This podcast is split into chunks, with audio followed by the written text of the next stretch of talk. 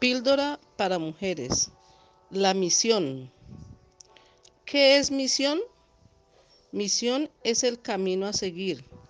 Es transformar nuestro mundo egoísta e injusto en un mundo donde el amor hacia Yahweh y las personas esté presente en todos los acontecimientos diarios de nuestra vida. Solo así este mundo se transformará en ese paraíso que Yahweh ha querido desde el principio para todos los seres humanos. Por ejemplo, Yahweh le dio a Moisés una misión después de haber tenido un emocionante encuentro personal e íntimo con el Creador, de que él iba a ser ese instrumento que él utilizaría para, para liberar al pueblo hebreo, al pueblo de Israel, a su pueblo amado y escogido de la tiranía y de la esclavitud en que tenían, los tenían en Egipto, ¿no? En poder de Faraón y traerlos de la esclavitud a la libertad, hacia la luz divina, hacia la tierra prometida. Recordemos que cuando Moisés se presentaba delante del faraón para cumplir la misión que Yahweh le había encomendado, le decía de parte del Eterno que dejara salir a todo el pueblo de Israel, pero Faraón le dijo, después de haber recibido ya varias plagas, que dejaría salir solamente a los hombres, mas no a las mujeres ni a los niños. Nuestra misión es manifestar a las personas que nos rodean, especialmente a nuestra familia, el amor divino de nuestro Creador, su benevolencia y su misericordia, diciéndole que esto sí es posible cuando decidimos tener una relación íntima y personal con el Creador. Esto es personal.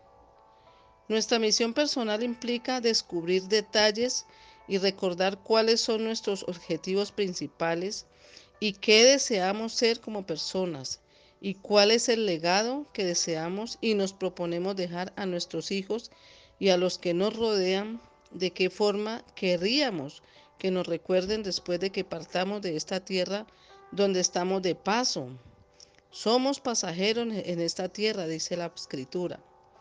Cuando Yahweh hizo salir al pueblo de Israel de la esclavitud en la cual los tenía el faraón, rey de Egipto, les dio también a ellos una misión de que cuando quedaran libres de la tiranía y de la esclavitud del faraón, debían celebrarle fiesta en el desierto. Yahweh permitió que el corazón del faraón se endureciera cada vez más y más con el fin de poder demostrar así su gran poder y su gloria. Poder con el cual demostró al final que sacó a su pueblo escogido con mano fuerte y brazo extendido. Así como en cada empresa hay una misión y una visión que cumplir, así cada persona tenemos una misión que cumplir sobre la tierra, una responsabilidad delante del Eterno, con nuestra familia. Recordemos que la misión es la herramienta que se utiliza y la visión es la estrategia que se usará para cumplir dicha misión. Asimismo, y de esta misma manera, sabemos que en el mundo está Hasatán, cumpliendo la misión que él tiene y sabemos que él hace su mejor y su mayor esfuerzo para cumplirla. Como dice en la escritura, él vino solo para robar, hurtar y destruir. Vino para dañar especialmente los hogares que son la base de la sociedad y para apartar a los niños de las escrituras, de la verdad verdadera de nuestro Creador. El Padre dice, dejad que los niños vengan a mí, porque de ellos es el reino de los cielos. Y también dice en su palabra, instruye al niño en mi camino, y aunque llegue a ser viejo, no se apartará de él. Este es el motivo que Faraón tenía cuando no quería permitir que el pueblo de Israel saliera completo, con los hombres, las mujeres y los niños, como era el ideal de nuestro Creador, sino que autorizó solamente que salieran los hombres sin las mujeres ni los niños. Esa era verdaderamente la intención que tenía Faraón, separar los hogares y alejar a los niños de la palabra de Yahweh así como la tiene hoy el enemigo más grande del universo, Hasatán. Pero el relato final de esta historia nos demuestra que Yahweh los sacó con mano fuerte y brazo extendido, demostrando así su gran fuerza y su poder y su gloria, después de haber enviado a Egipto las diez plagas que todos ya conocemos. Esta es la razón por la cual hoy en día vemos tantos hogares destruidos, la falta de amor, afecto y respeto entre las familias, primordialmente entre las parejas, la intolerancia y la infidelidad. Están consumiendo lamentablemente nuestros hogares, dividiendo las familias y como resultado nuestros niños afectados por tales decisiones de nosotros los adultos mayores, su corazón dividido y sus vidas con tantas preguntas e inquietudes que a veces no sabemos cómo responderles. Vemos cómo madres se van en contra de sus propios hijos y los hijos en contra de sus propios padres. No hay respeto ni misericordia por aquella persona tan especial que nos permitió vivir en su vientre.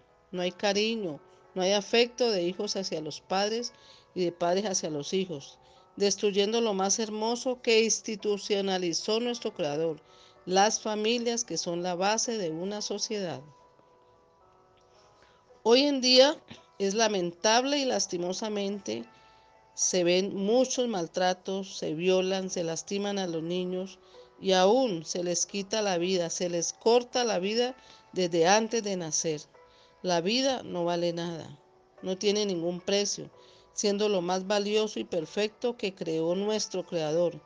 Él mismo nos formó en el vientre de nuestra madre. Dice su palabra que nuestro embrión vieron sus ojos.